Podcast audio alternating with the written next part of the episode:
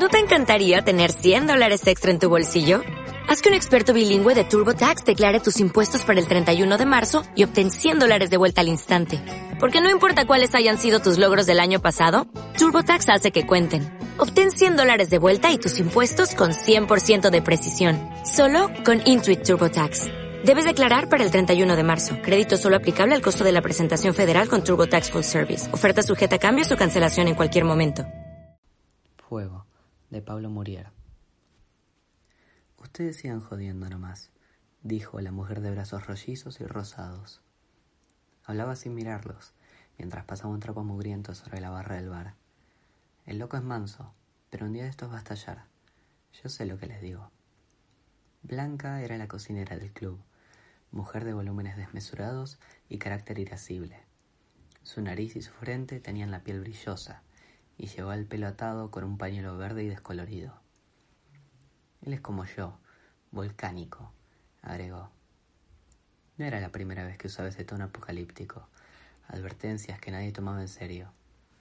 Hablaba con ademanes ampulosos frente al grupo de jóvenes que habían rodeado al loco y se le reían en la cara. Él soportaba las burlas sin reaccionar, como desconectado de lo que sucedía a su alrededor. Sin embargo, al escuchar a Blanca, algo en su interior se estremeció.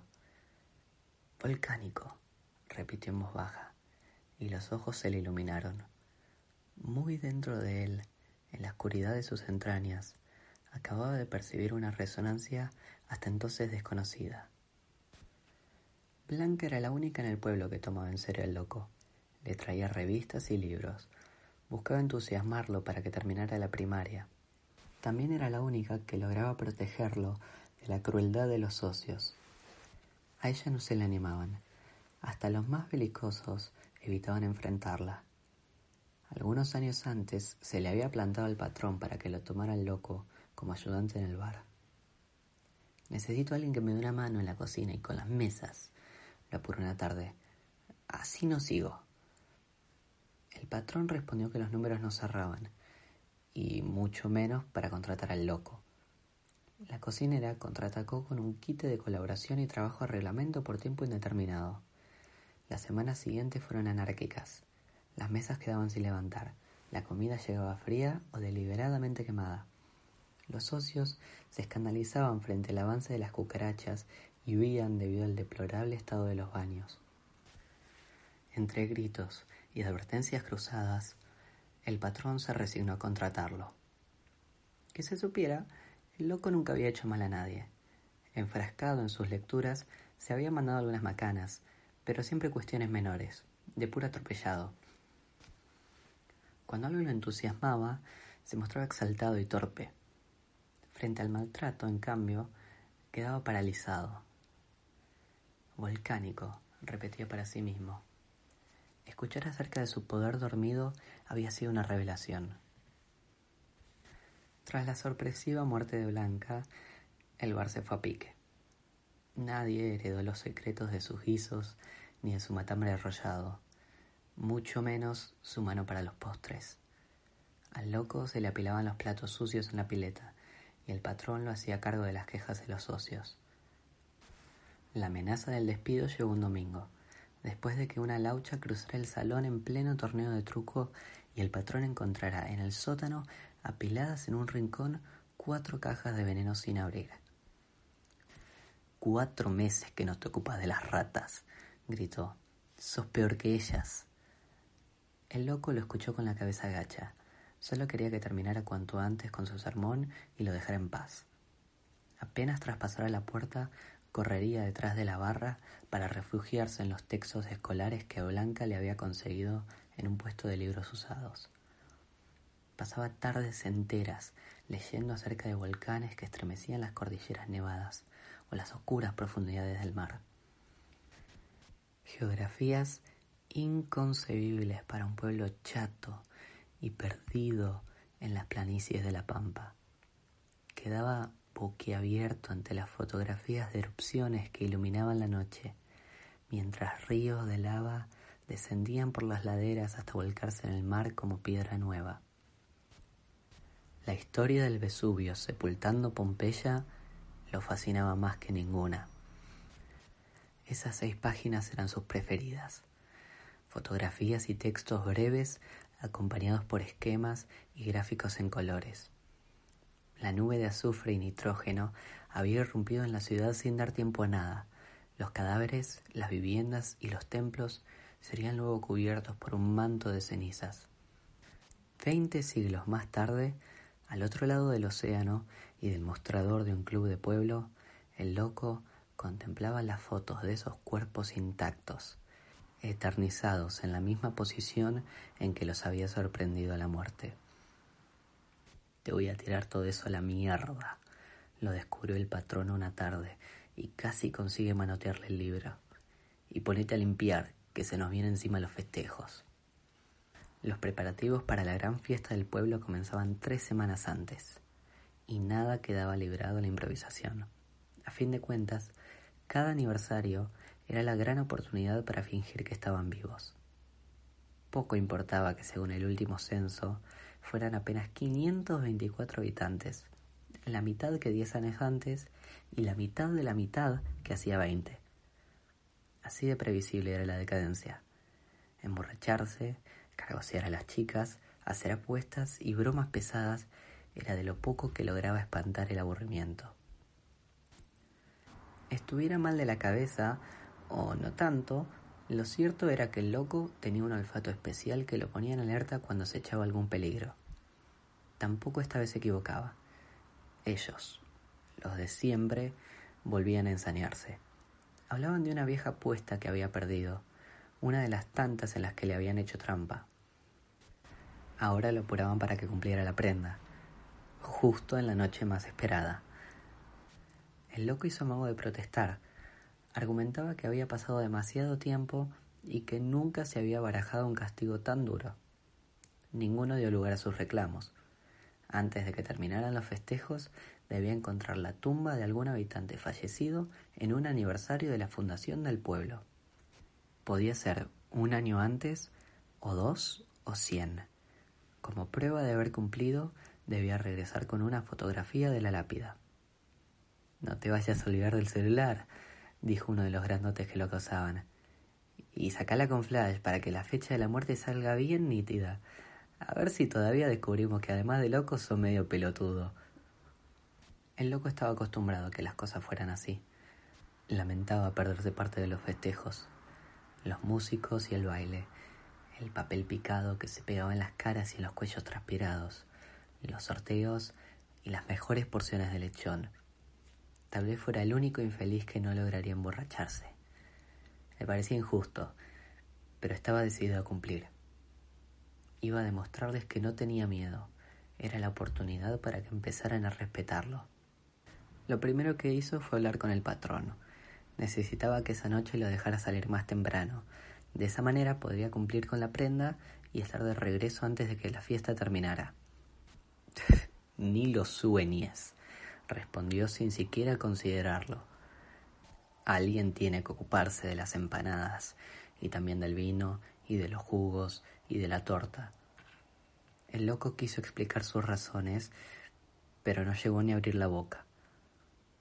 Cuando tengas todo listo, recién ahí te puedo decir, dijo el patrón.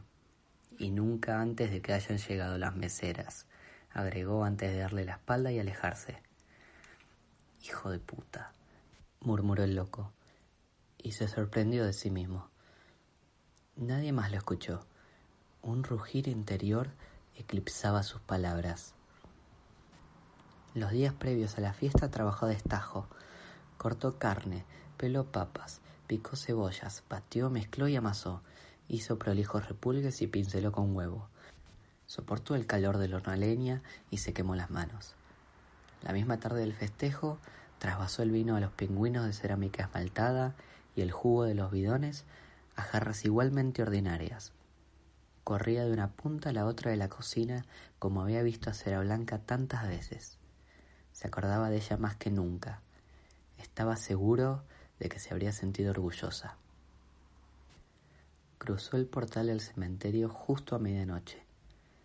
Era el instante inicial del gran día el cielo se iluminaba con los primeros fuegos artificiales. Se detuvo y miró a su alrededor. El predio le parecía inabarcable. Nunca había estado allí tan tarde. Esperaba poder irse cuanto antes. Apuró el paso. No sentía miedo, pero sí ansiedad. Respiraba agitado. Dudaba entre empezar por las bóvedas más antiguas, resabios de un lejano esplendor, o por los nichos, o por las tumbas de tierra. Trató de mantener la calma.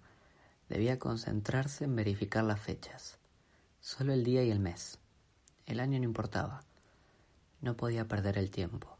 Afuera, junto al río, la fiesta estaba en su apogeo. Caminó entre tumbas por más de dos horas.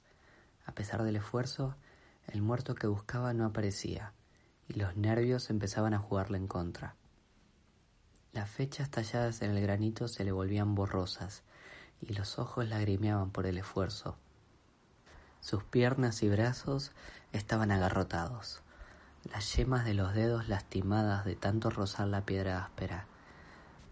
Apareció la primera duda, que luego se multiplicó en muchas más. Sospechaba de una conspiración en su contra. Todos en el pueblo debían estar al tanto de que esta tumba no existía. Pensó en Blanca y en no defraudarla. Jamás se daría por vencido. No volverían a burlarse de él. Siguió buscando bajo el cielo teñido de fuego por la pirotecnia. Olió el azufre de la pólvora y admiró los tonos tornasolados tras cada explosión. Las aves subían de sus nidos, sorprendidas por el estruendo en plena noche. Aturdido, recorrió una y otra vez cada vereda, sendero, corredor, lápida, nicho, bóveda. Pisoteó las mismas flores marchitas, tropezó con idénticos mármoles, olió la humedad penetrante, solo para comprobar una vez más que no había nadie fallecido en esa fecha.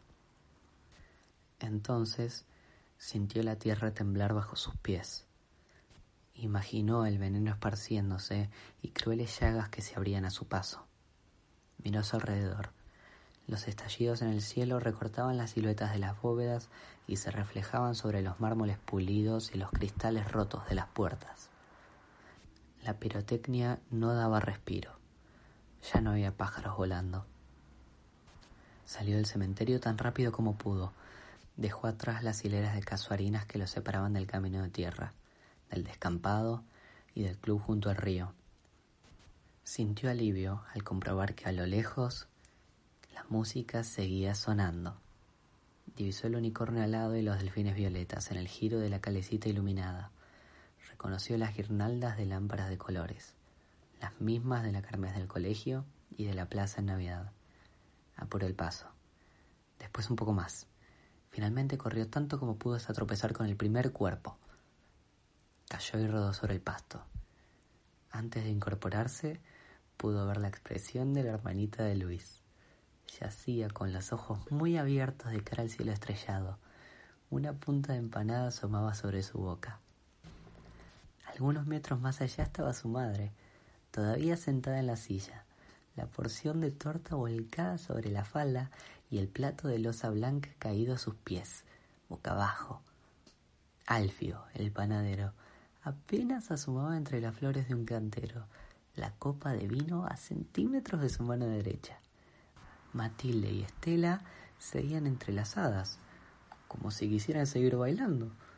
Sus vestidos, que habían sido impecablemente blancos, Ahora estaban tenidos por un refresco de frutillas. Un poco más adelante divisó a Mabel y a Tilio, a Juvencio, al bueno de Chichilo y a la directora de la escuela. También reconoció a las primas del turco y al patrón, que por primera vez no gruñía. No faltaba nadie. Era lo esperable para una fiesta de pueblo.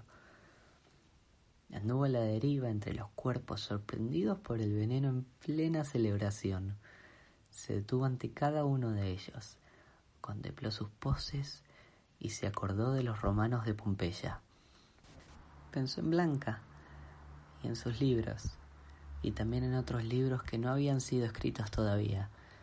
Hablarían de un pueblo remoto donde nunca jamás había ocurrido nada, hasta desaparecer de un día para el otro, en el aniversario de su fundación. Un pueblo olvidado y aburrido, pero inmortalizado en pleno festejo. Entonces sonrió y se soñó poderoso. Su interior aún rugía. Fuego, de Pablo Murier. Soy Mateo Early y ojalá les haya gustado. What if you could have a career where the opportunities are as vast as our nation, where it's not about mission statements, but a shared mission? At U.S. Customs and Border Protection, we go beyond to protect more than borders, from ship to shore, air to ground, cities to local communities. CBP agents and officers are keeping people safe. Join U.S. Customs and Border Protection and go beyond for something far greater than yourself. Learn more at cbp.gov/careers.